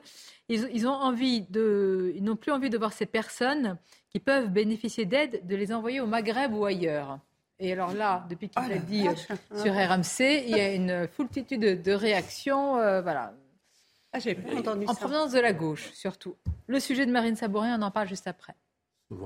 Accélérer la lutte contre la fraude fiscale et sociale, c'est le cap annoncé par l'exécutif. Un plan d'action doit être annoncé dans les prochaines semaines par le gouvernement, mais le ministre délégué au compte public, Gabriel Attal, avance déjà quelques mesures chez nos confrères de France Inter. Je souhaite doubler les effectifs du service d'enquête judiciaire des finances, euh, qui a notamment réalisé une perquisition euh, importante il y a quelques jours, qui a été beaucoup euh, commentée par la presse sur des banques. Je souhaite renforcer les moyens, mais il y aura d'autres mesures fortes que j'annoncerai dans les prochaines semaines. Le gouvernement veut également supprimer les versements des allocations sur des comptes à l'étranger et souhaite travailler avec des compagnies aériennes pour traquer les personnes bénéficiant d'allocations et qui vivent plus souvent à l'étranger qu'en France. Une mesure nécessaire selon le ministre de l'économie Bruno Le Maire. Nos compatriotes en ont ras-le-bol de la fraude. Ils en ont ras-le-bol de voir des personnes qui peuvent toucher des aides qu'ils payent eux-mêmes. Le contribuable n'a aucune envie de voir que des personnes peuvent en bénéficier, leur renvoyer au Maghreb ou ailleurs, alors qu'ils n'y ont pas le droit. Ce n'est pas fait pour ça le modèle social. La lutte contre la fraude fiscale et sociale a enregistré des chiffres records en 2022 selon le ministère du Budget, qui affirme être plus efficace que jamais. Bien, je vois que la déclaration de Bruno Le Maire vous fait beaucoup réagir, hein, le ministre de l'économie. Pourquoi il cible le Maghreb comme ça? C'est les Maghrébins qui fraudent en France? Non, mais il y a C'est- Non, mais pas forcément des euh, Maghrébins, c'est peut-être des- Non, mais qu'est-ce qu'il veut dire Ah bah, J'ai pas compris C'est parce qu'il y avait une commission, la, la- euh, la- la des- Cour des comptes, hein, et Charles Prats aussi avait dit que certains retraités repartaient au Maghreb et touchaient leur retraite là-bas, ou avaient le RSA, ou voilà. Même et même certains même retraités étaient décédés et qui continuaient de toucher. Voilà, c'est l'une des, des C'est-à-dire aspects qui avait été que soulevé. à ouais, l'époque. on oublie les fraudeurs, la Suisse, etc. Voilà, c'est moins. Vous voyez, L'école fraudeurs du bail et du haut, c'est pas Oui. du tout péjoratif, Non, mais c'est tout. Parfois, c'est toujours les mêmes. Il n'y a, il y a pas de, de- de géométrie variable dans la lutte. Ou on lutte contre toutes les fraudes ou pas. Exactement. Euh, et dans ces cas-là, on le les cite toutes. Ah, et, on y va. Je suis d'accord. voilà. la fraude sociale est quand même plus facile à détecter que la fraude fiscale. Ah. Et c'est Do- Dominique Strauss-Kahn qui le disait dans une commission d'enquête sûr. euh, sénatoriale. Il disait si on veut lutter contre la fraude fiscale, il va falloir que les gens qui travaillent au service de l'État aient autant de technicité que les gens qui sont de l'autre côté. Et donc, il faut les rémunérer en conséquence, ce qui n'est vraiment pas facile. Alors que pour la fraude sociale, c'est sûr qu'il y a plus de facilité. On sait qu'il y a 5 millions de cartes vitales en plus par rapport à la population française. On sait aussi que Mais le marché de l'immobilier dans ces, Oui. dans ces pays se développe aussi grâce ans, à la retraite. ans au. Pouvoir. Mais, franchement, on dirait hier que c'est un programme de présidentiel, de campagne. Mais c'est ce que j'ai eu l'impression, moi, quand, euh, quand j'ai écouté le président de la République, euh, Sonia, hier soir. Je vous assure, j'ai eu... Et c'est là où on voit combien on a été, en fait, privé de cette campagne électorale. Et hier, moi, j'ai eu le sentiment qu'il refaisait la campagne électorale. Maintenant, je voudrais qu'on aille plus en profondeur sur ce sujet pour voir euh, d'abord ce qui a été fait par le gouvernement, quelle est l'ampleur de ces fraudes. Nous sommes avec Agnès Verdier-Molinier. Euh, merci d'être là. Donc, je, vais rappeler votre livre, Agnès Verdier-Molinier, qui vient de paraître aux éditions de l'Observatoire. Où va notre argent? Des dépenses qui explosent, des services publics qui se dégradent. Le scandale français. Moi, je me suis demandé, quand vous avez entendu hier le président de la République mettre en avant son volontarisme dans la lutte contre les fraudes, qu'est-ce que vous vous êtes dit? Enfin Youpi. Je me suis dit que peut-être il avait lu mes chapitres euh, sur la, fraude sociale et fiscale, puisque j'ai une partie du livre qui s'appelle Et on paie aussi pour les fraudeurs. Et ça a fait beaucoup écho à ce qu'a dit euh, Bruno Le Maire sur le ras-le-bol des contribuables français qui finalement se retrouvent à payer énormément d'impôts. Hein. On est le pays le plus taxé au monde. Hein. On est repassé là devant le, Danemark euh, en 2022. Euh, et on se demande parfois à quoi ça sert tous ces impôts finalement, si c'est pour financer des aides sociales qui sont indues et si c'est pour finalement ne pas regarder comment est utilisé l'argent du social. Hein. Vous savez qu'on est le pays qui dépense le plus dans les dépenses de protection sociale, 800 milliards d'euros par an, 130 milliards euh, d'aides. Et là, dans ces 130 milliards d'aides, nous, on a euh, identifié au moins 10 euh, milliards de fraudes sur les, prestations sociales. 10 milliards de fraudes sur les prestations sociales. La Commission européenne dit 15 même. Ah oui, non mais... Voilà. Donc, déjà pas mal. Hein, sur les... 10 milliards sur les prestations et 10 milliards sur les cotisations. Parce que à chaque fois que vous fraudez, finalement, que vous euh, travaillez sans être déclaré, mais qu'à côté vous touchez du RSA, qu'est-ce qui se passe? Eh bien, finalement, euh, vous fraudez les impôts, vous fraudez euh, les cotisations sociales et vous touchez des aides sociales indues. Donc ça coûte extrêmement cher euh, aux, services publics, ça coûte extrêmement cher à nous tous puisque c'est notre argent, c'est ce que je dis euh, dans le livre. Et à un moment, on a quand même le droit de savoir euh, où sont ces fraudeurs et pourquoi est-ce qu'ils fraudent et, comment récupérer cet argent. Je donne dans mon livre un exemple. Hein, euh, alors je sais que ça m'a été reproché, mais c'est un couple de handicapés qui se déclarent parents isolés. Qui ont des amis qui, eux, travaillent et qui disent à leurs amis, mais pourquoi tu travailles? Parce que nous, en cumulant toutes nos aides, on est à 4500 euros net par mois. Euh, et finalement, euh, on trouve que c'est ridicule de se lever euh, pour aller travailler quand on peut gagner autant sans travailler. Moi, je crois qu'il y a un énorme problème qui est au-delà de la fraude, qui est aussi la question centrale du travail dans notre société, dans notre système. il y a des années, après-guerre, on a construit un système assurantiel qui était dévolu aux personnes qui travaillaient. Ceux qui travaillaient avaient des droits à retraite, ils avaient des droits au chômage, ils avaient des droits à se faire soigner. Et maintenant, finalement, sous ces droits, ils sont partagés par tout le monde, qu'on travaille ou pas. Et résultat, on est dans un système où on désincite au travail. Il n'y a que 40% des gens qui touchent le RSA qui sont inscrits à Pôle emploi, donc qui sont dans une démarche active d'emploi. Est-ce que c'est normal? Euh, beaucoup de questions là que vous suscitez par euh, ce que vous dites, vos propos, Agnès Verdier-Molinier. La question vous est posée par Philippe Guibert. Oui, bonjour madame. Je, voulais vous demander, vous citez, vous dites 10-15 milliards de fraude sociale. Ok par rapport à la masse, au budget des aides sociales en France, qui doit se compter en, centaines de milliards, euh, si mon voisin me dit c'est 800 milliards, euh, ça fait un pourcentage quand même extrêmement faible. Je ne conteste pas la nécessité de, de, lutter contre cette fraude sociale, d'autant plus que quand elle se voit au quotidien, elle fait scandale. Mais 10-15 milliards sur 800 milliards, c'est très peu en réalité. 800 milliards, c'est tout, hein, c'est protection sociale en général. Oui, c'est ça. C'est pas Agnès Verdier-Molinier, qu'en pensez-vous? Bah, Déjà, je trouve ça un peu étonnant d'entendre que 10 milliards, c'est pas grand-chose. Alors que la réforme des retraites, finalement, elle va permettre combien? Elle va permettre 10 milliards tout mouillés euh, d'économies à l'horizon 2030. Donc 10 euh, milliards, c'est beaucoup. Vous ne pouvez pas dire que c'est pas grand-chose. Mais ma question, c'était en pourcentage. Non, non, mais attendez, attendez. Euh, ensuite, il faut le faire en pourcentage des aides sociales versées en, sous condition de ressources, parce qu'en gros, la plupart des fraudes, c'est là-dessus. Euh, c'est 10 milliards sur 130 milliards. Donc vous voyez déjà, ça fait quand même euh, un peu plus. Mm. Alors c'est vrai qu'il y a un peu de fraude à l'assurance maladie, aux retraites, etc. Mais c'est pas les plus les plus élevés. Hein. Les, fraudes les plus élevées, c'est les fraudes au RSA, l'allocation adulte handicapé. Euh, là, là, tout ce qui est versé en sous condition de revenus, oui, il y a beaucoup plus de fraude. La fraude parents isolés aussi. Et tout ça, c'est très difficile à tracer. J'ai entendu tout à l'heure que c'était plus facile de tracer la fraude sociale que la fraude fiscale. Je pense au contraire que c'est encore plus difficile euh, sur la fraude sociale. Pourquoi? Parce qu'il n'y a pas euh, de banque de données véritablement centralisée sur l'ensemble du territoire. Pourquoi il n'y a pas de banque de données, Agnès Verdier-Molinier? C'est, un... On n'a pas envie qu'il y ait une banque de données C'est trop compliqué euh, Pourquoi bah, en fait, de transparence? Ça fait des années, nous, à la Fondation IFRAP, qu'on demande que ce soit les services fiscaux qui s'occupent aussi de la fraude sociale et que ce soit aussi les services fiscaux qui versent les aides sociales directement. Par exemple, c'est l'État qui verse la prime d'activité, mais c'est les départements qui financent le RSA qui sont versés par les caisses euh, d'allocation familiale. Euh, tout ça est totalement ubuesque comme euh, organisation. Résultat, euh, c'est beaucoup plus facile de frauder. Alors que si tout était versé par Bercy, en crédit d'impôt, contrôlé par Bercy, il y aurait beaucoup moins de fraude parce qu'aussi il y aurait la dissuasion. C'est beaucoup plus, comment dire, inquiétant de se faire contrôler par un contrôleur du fisc que par un contrôleur des, des, caisses sociales, vous l'imaginez.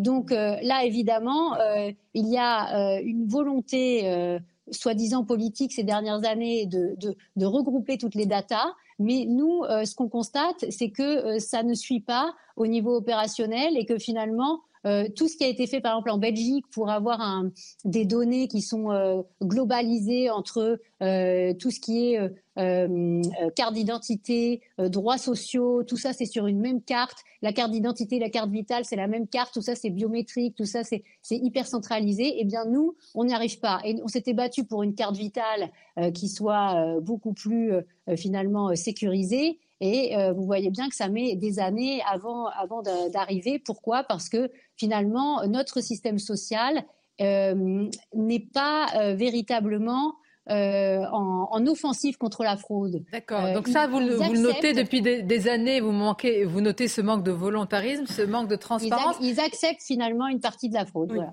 Ah, on l'accepte. Donc finalement, c'est presque si on la connaît, presque on va, on va la rentrer dans, on va en tenir compte dans nos calculs finalement d'une certaine manière, il n'y a pas de véritable volonté de des acteurs sociaux euh, de euh, faire une recherche systématique de la fraude. Alors, ils se sont un peu améliorés ces dernières années, euh, mais en centralisant tout et en le faisant gérer au niveau de Bercy, on aurait des résultats bien plus importants. On aurait fait baisser la fraude sociale beaucoup plus ces dernières années. Donc, il y a beaucoup de discours et il y a beaucoup moins d'action. Donc j'espère que cette fois-ci, j'ai entendu Gabriel Attal, je vois qu'il est en train de regarder euh, euh, les, les, billets d'avion, les allers-retours dans les pays étrangers, parce qu'on sait très bien qu'il y a des personnes qui bénéficient des minima sociaux, qui en fait habitent à Madagascar ou ailleurs, et finalement qui vivent en passager clandestin du système social français. Et, et ça, c'est pas du tout acceptable.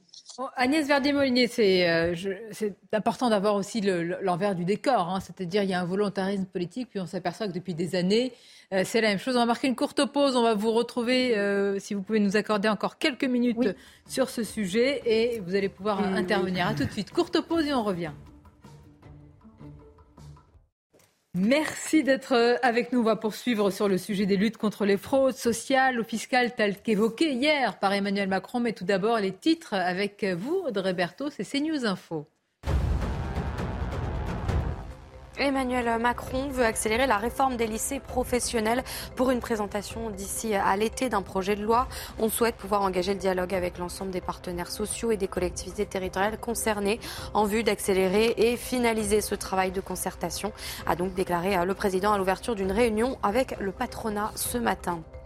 Après une année 2022 record, la saison 2023 des campings semble emprunter le même chemin avec une hausse des réservations de 21% au 1er avril. Je pense que les Français qui font attention à leur budget ressortent la tente, analyse la Fédération nationale de l'hôtellerie de plein air, le secteur qui fait tout de même face à une pénurie d'emplois. Et puis les maladies liées euh, au travail sont en forte augmentation en 10 ans et sont encore trop souvent non déclarées. C'est ce que révèle euh, Santé publique France euh, aujourd'hui.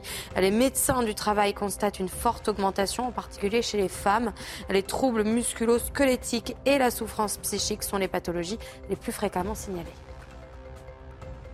Bien, avec nos invités en plateau et Agnès Verdier-Molinier qui est euh, en, duplex avec nous, auteur de livre Où va notre argent aux éditions de l'Observatoire.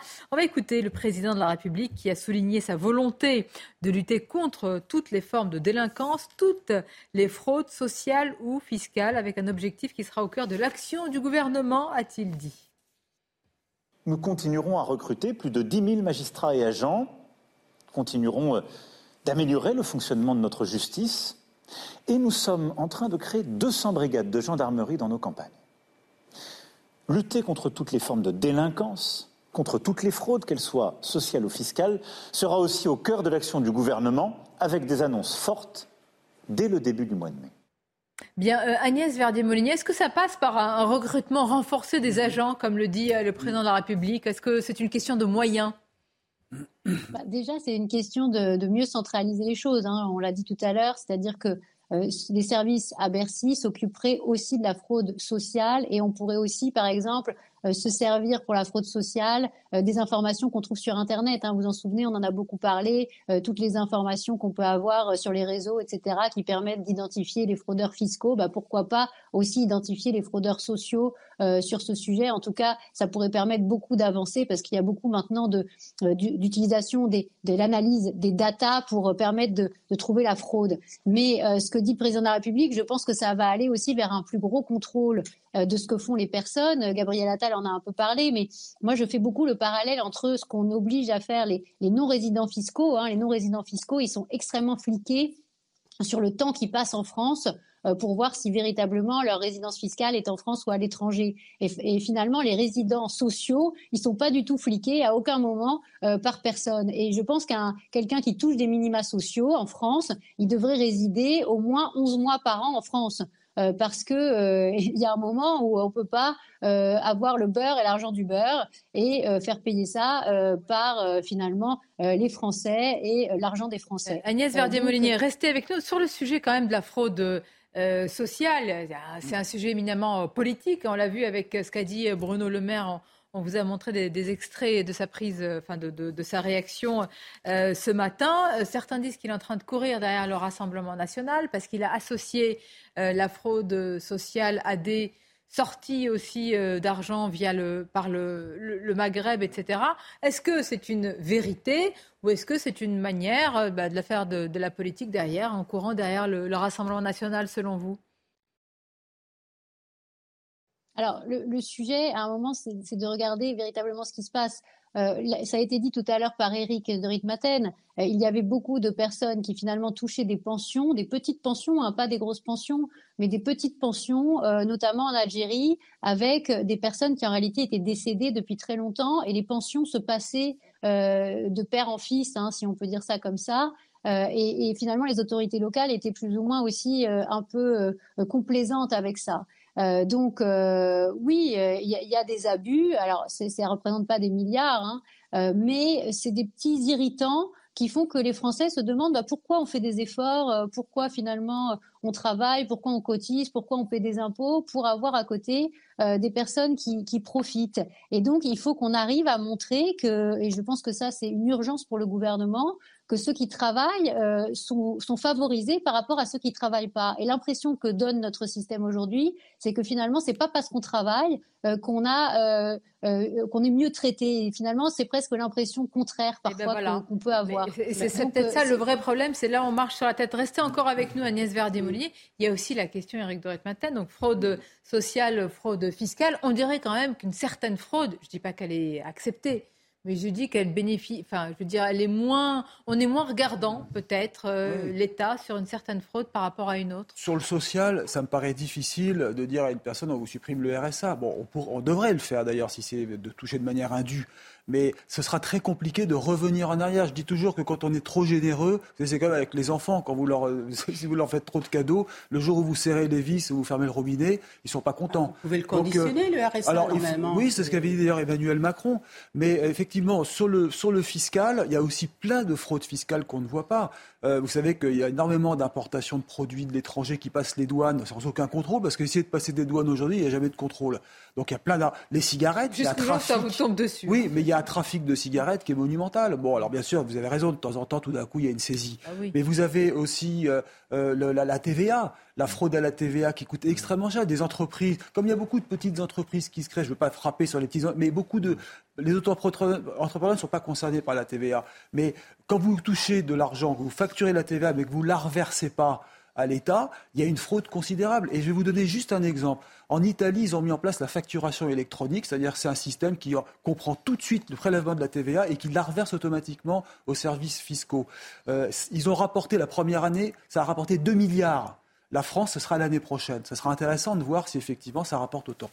Agnès Verdier-Molinier, pour conclure, euh, je vais reprendre le titre de votre livre. Où va notre argent? Et eh oui, c'est une pas, dans les, pas, là où il faudrait, pas pour les services publics en tous les cas, qui devraient être à la hauteur de, j'allais dire, de la contribution qui est la nôtre.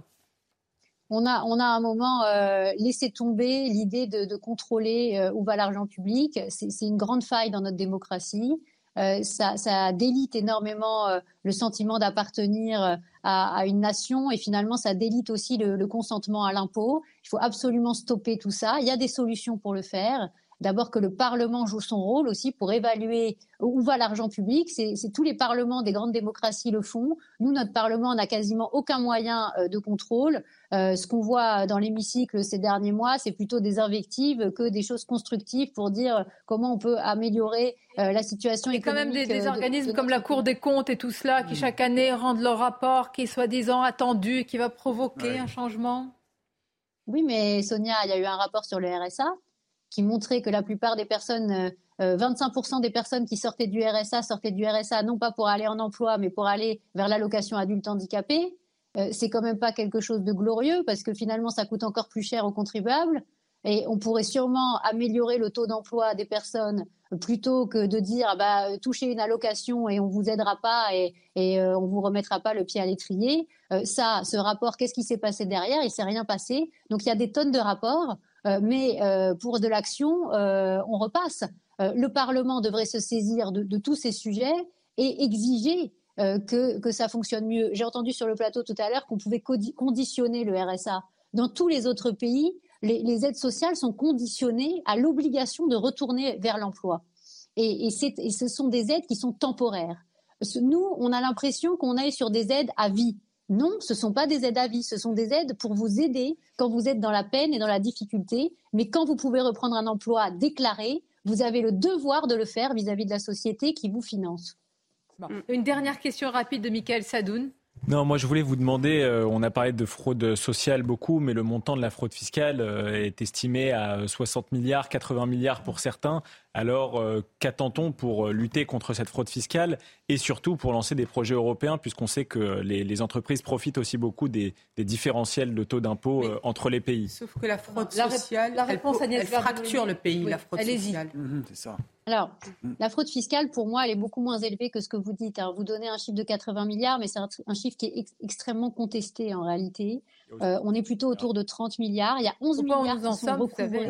Elle a dit 30 milliards. Oui, allez-y. 30 milliards, c'est quand même beaucoup. Milliards. Ça fait ans de Il y a 11 milliards qui sont 11 milliards qui sont recouvrés, c'est-à-dire un tiers de la fraude euh, finit par être euh, récupéré par Bercy. Là où je rejoins complètement ce qu'a dit Eric tout à l'heure, c'est que une grosse partie de la fraude, c'est de la fraude à la TVA 7,4% de, de, fraude, alors que euh, les Pays-Bas, c'est 4,4% ou la Suède, euh, c'est euh, pardon 1,4%. Donc on a de la fraude à la TVA beaucoup trop importante par rapport à ce que ce qu'on constate dans d'autres pays. Et c'est vrai qu'il faut mettre le paquet sur cette fraude à la TVA parce que certaines sociétés sont créées exprès pour frauder la TVA. Merci Agnès Verdier-Molinier. Je rappelle le titre de votre ouvrage Où va notre argent aux éditions de l'Observateur. Merci pour cette éclairage euh, bah, euh, qui en dit long aussi sur. Mm. Euh, enfin voilà, c'est des belles promesses hier. On va voir ce qui.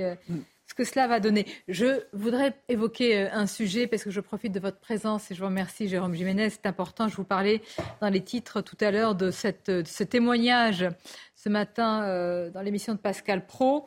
donc, c'est un habitant du quartier de, de, Bellevue à Brest qui a été roué de coups par une plusieurs dizaines de personnes, on va dire.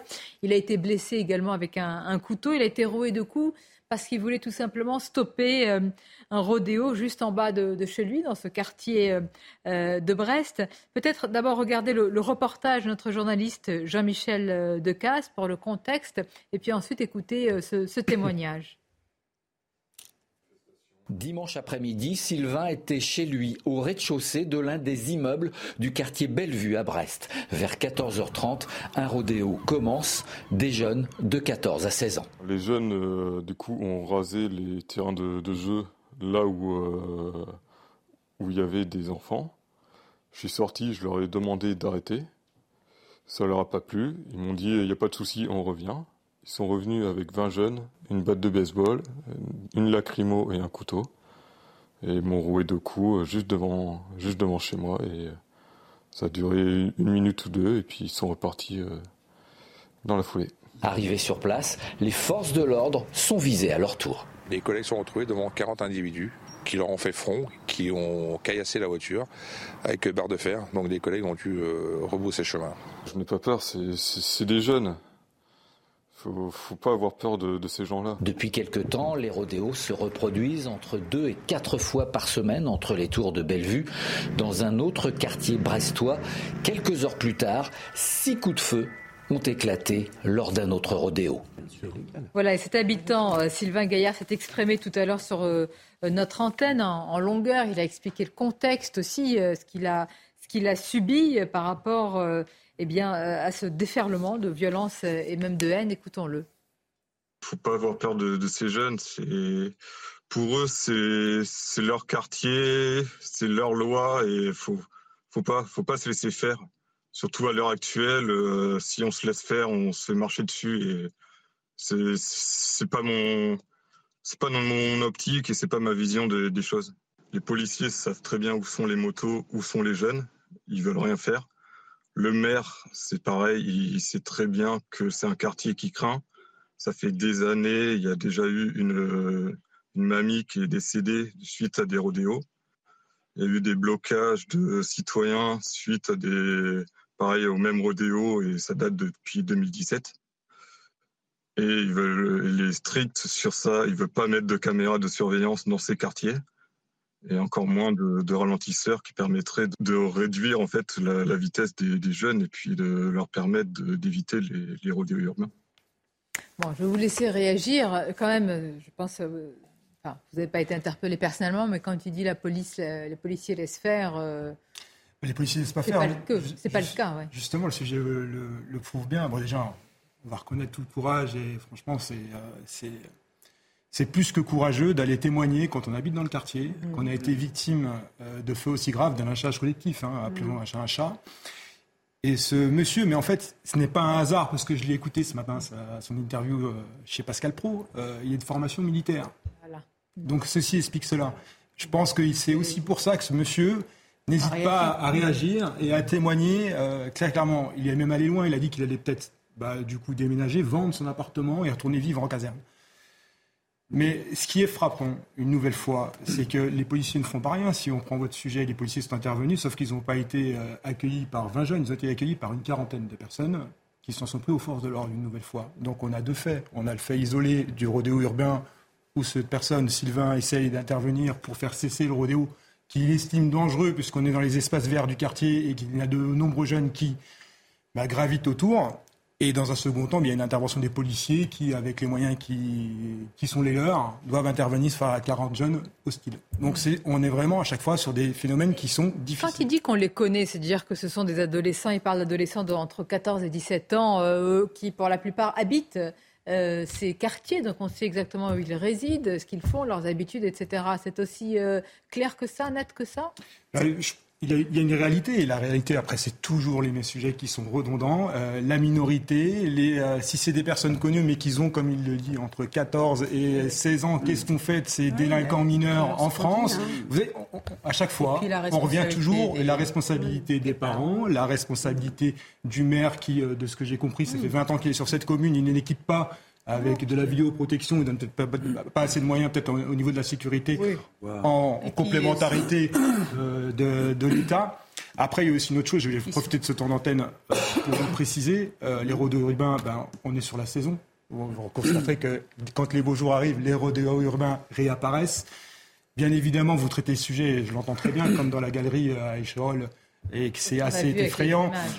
Mais il y a aussi, euh, et c'est aussi ça qu'il faut prendre en compte, c'est que l'effet escompté, c'est la starification du phénomène quand vous le traitez. Et c'est ce que recherchent aussi les protagonistes. Donc j'entends qu'on traite ces mm. sujets, mais aussi quelque part en, en montrant toutes ces images, eux, euh, pour eux, c'est une action réussie et pertinente. Ça me fait penser aussi, vous avez raison, je, vois bien qu'il y a une forme de, publicité qui est faite, mais vous voyez par exemple sur l'histoire des, squats, et c'est vrai qu'on avait beaucoup de hum, témoignages d'habitants qui n'en pouvaient plus, qui venaient, qui demandaient aux chaînes d'information de, de, relater une telle situation qui souvent euh, ça, passe sous l'air là. Je trouve que ça participe du même phénomène, hmm. parce que parfois on peut avoir tendance à se dire, écoutez, ils sont passés en moto, c'est rien. D'ailleurs là, là c'est euh, à Villefontaine, dans une sorte de village de, de marque où il y a beaucoup de, de, magasins. Ils slaloment entre les terrasses où les gens sont assis. Vous imaginez le risque, etc. Et en fait, vous avez raison, il y a le risque d'en faire de la publicité, mais aussi de montrer une fois pour toutes la dangerosité. Le ministre de l'Intérieur avait eu des mots forts et là-dessus à ce sujet. Il avait dit cette activité illégale provoque des drames. On assassine des enfants. Mm-hmm. vous, les, traitez, hein. Euh, Rennes, Les Mureaux, Marseille, Pontoise, Colmar. Des drames à chaque fois avec les mm-hmm. rodéos urbains. Donc, euh... Sauf qu'aujourd'hui, il faut, il faut avoir une vraie volonté. Parce que quoi Destruction systématique des véhicules Oui, oui, oui. Et puis, tamponnage. tamponnage. Non, non, tamponnage. Il y a 78% des Français qui sont pour le tamponnage. Oui, mais ça, c'est. Il y a des risques. Expliquez juste ce que c'est le tamponnage. Le tamponnage, ça veut dire que les policiers se permettent de, de taper la moto pour qu'elle. On l'a vu en Grande-Bretagne. Non, ils la font en voiture. Diminuer 37% les vols à la tire. Et Frédéric Pechnard, ancien patron de la police, est favorable au tamponnage. Ça n'est pas un extrémiste.